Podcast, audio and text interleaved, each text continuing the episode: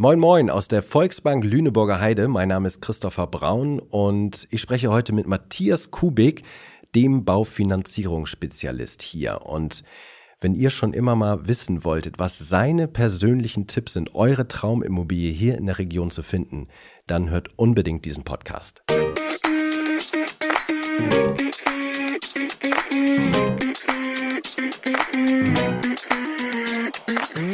Ja, moin zusammen. Wir werden heute sprechen mit Matthias Kubik, dem Baufinanzierungsspezialist der Volksbank Lüneburger Heide. Moin erstmal. Moin, Christopher. Das ist ja ein Thema, ähm, Bauen, Mieten, das betrifft jeden irgendwann, irgendwie. Kann man denn eigentlich pauschal sagen, mieten oder kaufen, das und das ist die richtige Entscheidung? Kann man, muss ich dir enttäuschen, nicht so pauschal beantworten, diese Frage. Sie ist unterschiedlich zu beantworten. Jeder ist natürlich für sich eigens gestrickt und das macht es schon im ersten Moment sehr speziell.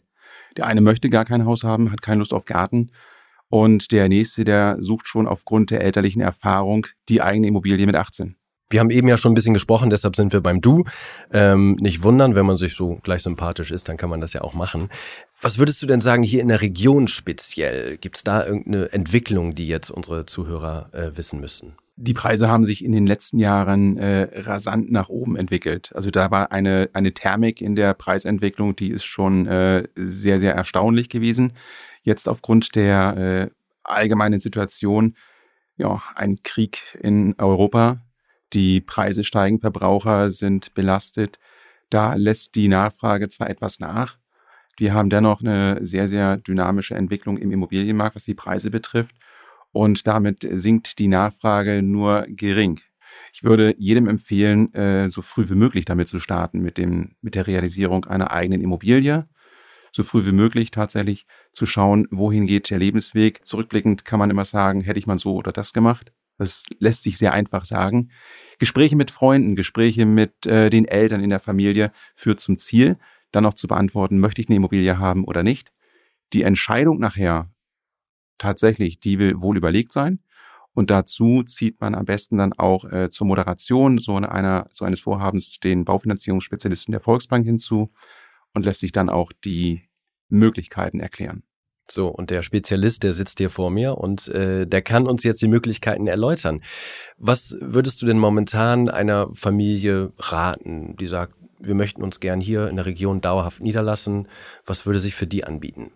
Die Idee ist äh, nicht neu, das eigene Haus zu haben, gerade für eine junge Familie. Die äh, Verwirklichung der Träume im Garten, äh, sich zu entfalten, die Freiheit zu spüren. Das Ganze geht einher natürlich auch mit einigen Pflichten in finanzieller Natur. Das gut abzuwägen ist dann im Geschick des Beratungsgespräches auch äh, heraus, gilt es herauszukitzeln.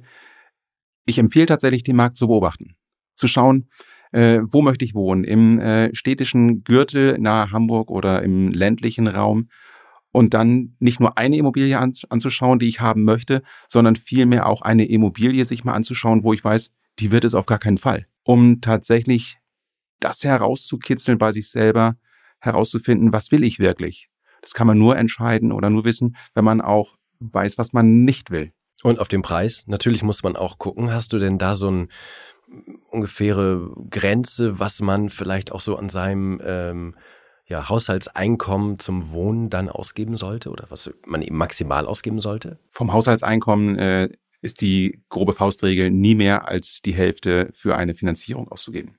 Inklusive der Nebenkosten oder ohne? Inklusive der Nebenkosten, tatsächlich. Also 50 Prozent kann man durchaus doch schon rechnen. Das, äh, da ist man natürlich auch schnell, gerade wenn man jetzt so in die Richtung Hamburg ähm, geht. Was sind denn so regional hier die, die Unterschiede gerade auch so äh, in der Lüneburger Heide? Der Preis, der durch die Lage bestimmt wird. Je näher wir äh, in Richtung Hamburg gehen, umso äh, größer oder höher sind die Preise natürlich. Richtung Lüneburg äh, ist es ebenso. Je näher ich Richtung Lüneburg fahre, steigen die Preise. Und dazwischen hat man dann so wie eine Art kleine Preisnische. Dazwischen gibt es dann auch die kleinen Perlen, eine Immobilie auf dem Land. Das kann ein Schnäppchen sein. Die Definition Schnäppchen überlasse ich dann jedem selbst. Die Preise sind ja äh, sehr gestiegen, du hast es ja eingangs auch schon gesagt.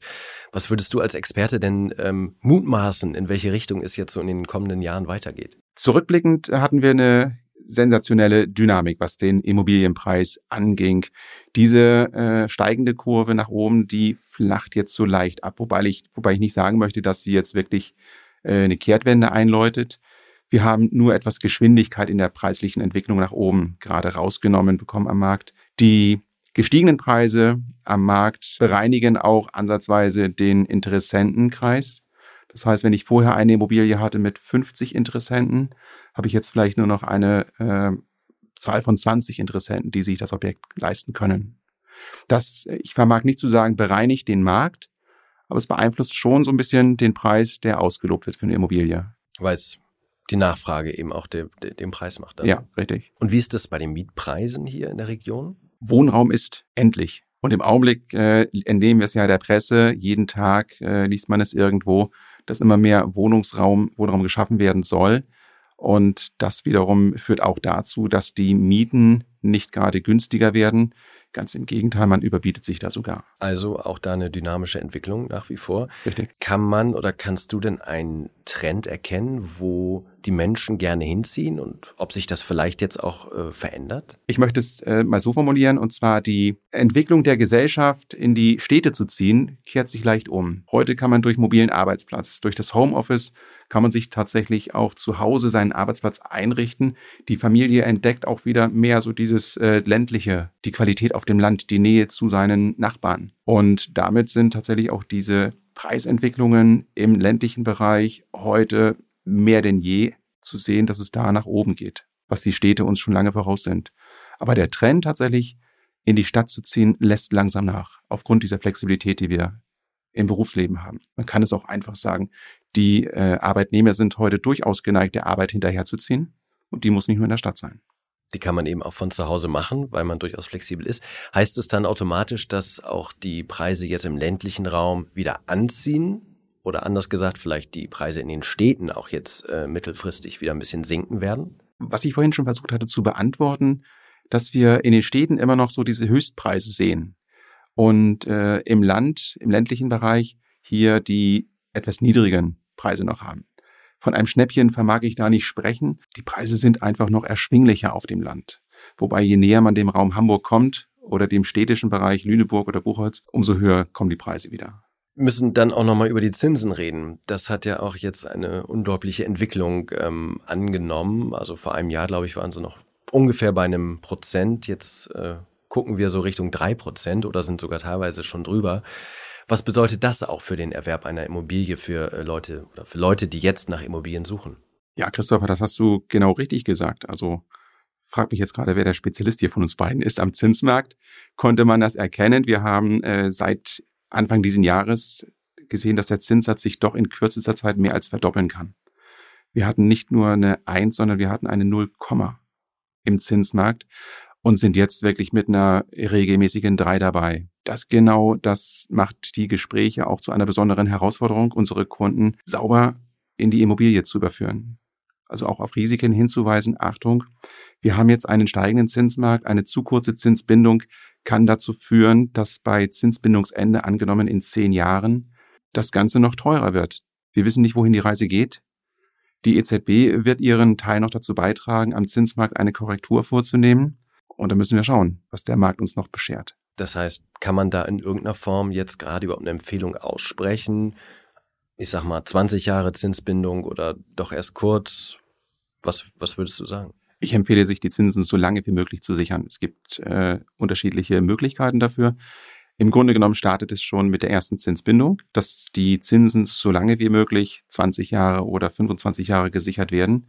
Man kann besondere Ereignisse im Laufe eines Lebens auch mit einfließen lassen. Wenn man in 10 oder in 15 Jahren mit einem Geldzufluss rechnet oder heute schon weiß, da kommt ein Vermögenswert entgegen, dann äh, kann man dieses mit einbauen in eine Finanzierung. Also eine zehnjährige Zinsbindung angenommen, kalkuliert und nach zehn Jahren fließt ein Teil in diese dann entstehende Restschuld wieder mit rein zur Entschuldung. Im Grunde genommen aber sichert euch den Zins so lange wie möglich. Auch wenn er jetzt so gestiegen ist. Ja, würde ich echt empfehlen. Also du rechnest konkret gesagt nicht damit, dass es jetzt äh, sich wieder umdreht und äh, vielleicht in zwei, drei Jahren doch dann wieder Richtung der ein Prozent sich bewegt. Ich rechne in den nächsten 10 bis 15 Jahren tatsächlich nicht mehr damit, dass wir so ein niedriges Zinsniveau haben werden, wie wir es noch im letzten Jahr gesehen haben. Das eine sind jetzt die gestiegenen Zinsen, die äh, den Leuten Sorgen bereiten. Das andere sind ja auch die Baukosten, die immer höher werden. Inwieweit nimmt das auch gerade Einfluss auf die Pläne, die die Leute vielleicht haben? Es wird immer schwerer, eine Immobilienfinanzierung, die ja auf das Projekt Hausbau ausgerichtet ist, auch wirklich festzuzurren oder sicher zu kalkulieren. Sie kriegen heute kaum mehr einen Handwerker, der eine Kalkulation aufstellt, die für die nächsten drei Monate hält. Warum drei Monate? Weil auch der Handwerker wieder daran gebunden ist, er muss die Materialien beschaffen. So, und damit geht es ja schon los, dass man Planungssicherheit sucht. Mit meiner Finanzierung achte ich immer darauf, es gibt die Option, eine Finanzreserve mit hinzuzubuchen. Das wäre also die Sicherheit für meinen Kunden, die Finanzreserve zu nutzen in den nächsten zwölf Monaten, falls die Baukosten enorm steigen, das abgesichert ist. Denn eine Nachfinanzierung tut beiden nicht gut, mir nicht. Ich müsste mir vielleicht was ankreiden lassen. Und für den Kunden natürlich nicht selbst verschuldet, aber wenn die Baukosten steigen, kann er meistens nichts dafür. Es wird schwer zu kalkulieren, da Sicherheit reinzubringen. Und ich versuche das über den Baustein, die Finanzreserve. Das heißt, es sind keine so einfachen Zeiten gerade auch, um eine Immobilie zu kaufen. Wie wichtig ist es dann auch äh, in deinem Fall hier diese Region gut zu kennen und dann eben auch äh, den potenziellen Käufern da ja direkt und aktiv zur Seite zu stehen? Ich kenne die Region sehr gut. Ich fahre mit dem Fahrrad viel durch die Gegend und bin natürlich dann auch äh, immer unterwegs an Immobilien, an Objekten, die ich kenne ich halte nicht bewusst Ausschau als Käufer oder Interessent, aber ich sehe die Immobilien tatsächlich mit den Augen eines Finanzierungsberaters. Guck mir die Preise an, die ausgelobt werden. Stöbere abends gerne mal auf der Seite unserer Tochtergesellschaft äh, Immo-Konzepte. Da gibt es Immobilien und überlege natürlich auch, was würde ich für diese Immobilie ausgeben? Was würde ich dafür bezahlen? Und dieses Bauchgefühl ist, denke ich, auch ganz wichtig bei unseren Kunden zu entwickeln was bin ich bereit für diese Immobilie auszugeben und sich nicht einfach mit dem erstbesten Objekt und dem ausgelobten Preis zufriedenzustellen. Passiert es dann tatsächlich, wenn du dann auch Fachmann bist und diese Vorstellung von Preisen hast, dass Leute zu dir kommen mit glänzenden Augen und sagen, das ist unser Haus. Du weißt aber innerlich, das ist viel zu teuer und bremst die dann möglicherweise auch? Absolut richtig, Christopher. Also ich habe ein Tool, in meinem äh, Beratungsvorgang. Das ermöglicht es mir, so eine indikative Marktwertermittlung durchzuführen. Wir gucken ja auch auf statistische äh, Werte. Was ist eine Immobilie, vergleichbare Immobilie heute? Für welchen Preis wurde sie verkauft? Und ich habe auch die Quelle, die Bodenrichtwertkarte. Anhand dessen gibt es dann die Möglichkeit, einen Marktwert auch dem Kunden zu zeigen. Oft haben wir da eine Übereinstimmung, ganz, ganz toll, Schulterklopfen für den Kunden und auch für den Makler ein kleines Lob. Nicht selten gibt es auch eine Überraschung in die andere Richtung dass der Wert, den ich heraus habe, oft dann auch weit, weit unter dem Wert des Maklers liegt oder des Verkäufers. Und sie dann auch warnend sind und nicht nur das Geld sehen. Ja, richtig. Also ich gebe dann auch einen ehrlichen Tipp raus. Ich äh, sage auch mal zu meinen Kunden immer, ich berate sie jetzt so wie mein Nachbarn oder wie mein, wie mein besten Freund. Natürlich auch mit dem gleichen Respekt. Das Ganze muss fair und auf Augenhöhe stattfinden. Und wenn ich merke, dass da irgendwo ein Preis ausgelobt wird, mit dem ich auch nicht zufrieden wäre, dann gebe ich das schon ehrlich raus. Wir haben jetzt einige Argumente eigentlich gehört, die gegen einen Hauskauf sprechen, seien es die hohen Preise momentan, seien es die, sei es der Bauarbeitermangel oder eben auch ähm, ja der Mangel an Materialien. Trotzdem höre ich raus, du sagst immer noch, Leute, wenn ihr die Chance habt, kauft. Absolut richtig. Das ist ein Projekt fürs Leben. Äh, das startet man möglichst nicht erst in der letzten Lebensphase, sondern vielleicht auch nicht gleich in der ersten, aber zumindest rechtzeitig. Und ich kann es nur als ja, selbst Immobilienbesitzer auch bestätigen und in meiner über 20-jährigen Berufserfahrung, Leute, fangt früh damit an. So rechtzeitig wie möglich. Wir haben alle unsere Träume und damit meine ich jetzt nicht nur die Träume einer Immobilie, sondern man möchte schon als Kind so dieses kleine Auto haben oder Go-Kart oder das, was der Nachbarjunge hat, das will ich auch haben. Und genau das ist auch bei einer Immobilie. Guckt euch das an. Was wollt ihr? Und was ich vorhin schon mal gesagt hatte, dazu gehört auch genau zu wissen, was man nicht will. Je genauer man das weiß, weiß man, was man will. Und dann findet man auch einen Weg dazu. Hast du denn jetzt als, als Experte, Matthias, für die Zuhörer noch einen Tipp, wie man seine Traumimmobilie hier in der Region finden kann? Augen aufhalten natürlich das Erste. Und äh, man kann dann auch natürlich in die Volksbank reingehen, kann den Berater nochmal fragen, seinen Kundenberater, was er kennt. Das ist schon Vitamin B. Oder proaktiv selber an die Haustüren klingeln, das Haus, was mir gefällt. Ich habe neulich im Briefkasten bei mir was gehabt. Das war äh, ein DIN A4-Zettel, total lieb gemacht. Am Ende habe ich mich gefragt, warum haben die mich ausgewählt? Also das war ein DIN A4-Zettel auf gelbem Papier geschrieben, handschriftlich. Wir möchten deine Nachbarn werden. Das war eine junge Familie, die hat sich darin vorgestellt. Ja, sie möchten tatsächlich in der Region ein Haus suchen. Die äh, möchten hierher ziehen. Er arbeitet bereits hier. Derzeit wohnen sie noch zur Miete, aber über 100 Kilometer weiter weg. Das konnte man alles in diesem Zettel herauslesen. Und ich habe das Ding einfach aufgehoben, äh, nicht weil ich mein Haus verkaufen will, aber weil ich die Idee so cool fand. Und das kann ich jedem nur sagen. Also werdet kreativ. Ähm, dieser Zettel hat es mir angetan. Und ich könnte mir vorstellen, wenn man davon 20 Stück einfach ausdruckt oder schreibt und wirft die in die Postkästen rein, da ist mit Sicherheit mal der ein oder andere Glücksfall dabei. Und man kann dann vielleicht sogar auch noch die Maklerkosten sparen, im besten Fall. Na klar. Das sieht man ja auf den äh, ganzen Internetportalen, was die Makler äh, da ausloben. Das ist äh, für die erste Orientierung, finde ich, so eine äh, Internetbörse schon sehr gut, eine Immobilienbörse. Wenn es die Immobilie da wirklich gibt, die Traumimmobilie, dann, na klar, ran, anschreiben. Es nützt aber nichts. Man muss wirklich alle Register ziehen und da finde ich, wie gesagt, das mit dem Flyer in die eigenen, in die Briefkästen werfen, finde ich super. Tolle Idee gewesen. Also man kann durchaus eben die Suche nach seinem Traum oder sollte das auch die, die Suche nach seinem Traum selber in die Hand nehmen und das ja. nicht anderen überlassen. Ja, natürlich. Ich habe neulich dem Kunden auch gesagt, das war so das erste Geplänkel. Ich habe gesagt, ich finanziere eigentlich alles, jede Immobilie, die Sie kriegen. Die hatte noch keine. Und äh, das kann die Fischerhütte irgendwo auf Sylt sein, es kann aber auch Schloss Neuschwanstein sein. Die Rahmenbedingungen sucht der Kunde, er bringt der Kunde mit, nur die Immobilie muss er suchen.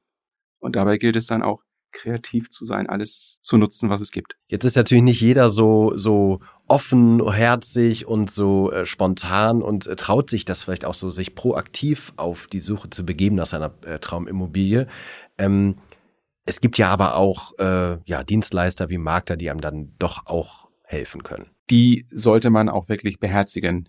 Diese Fachkräfte, die da am Markt sind, die haben ihre Daseinsberechtigung und die Immobilien, die dann über einen Makler professionell verkauft werden, sind zum großen Teil auch wirklich äh, geprüft, die Makler. Es gibt ja auch da Ansprüche, bevor man sich Makler nennen darf. Und da hat man schon auch ein gutes Gefühl dabei, dass man an einer sicheren Position oder an einem sicheren Händchen sich führen lässt durch den Markt.